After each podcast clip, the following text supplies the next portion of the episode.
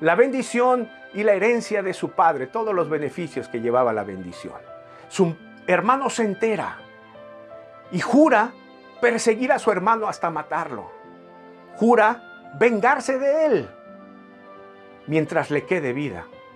Así que el hermano menor, Jacob, huye y pasan los años y los años sin verse. Cuando Dios prospera a Jacob en la tierra de su suegro, decide regresar a su casa cuando ya sus padres están muertos.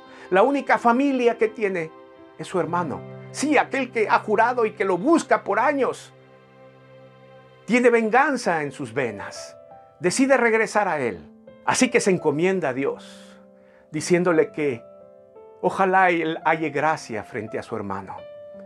Prepara su familia y prepara regalos y presentes para acercarse a su hermano. Viene camino a él y su hermano se entera que aquel que está buscando viene a su encuentro. Prepara hombres armados y va hacia él. Cuando la distancia se acerca, Jacob protege a su familia y él va de frente, junto con los presentes que le llevaba.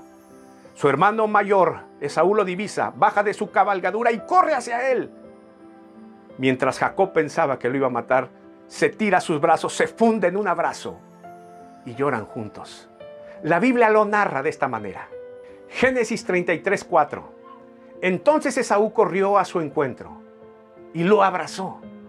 Puso los brazos alrededor de su cuello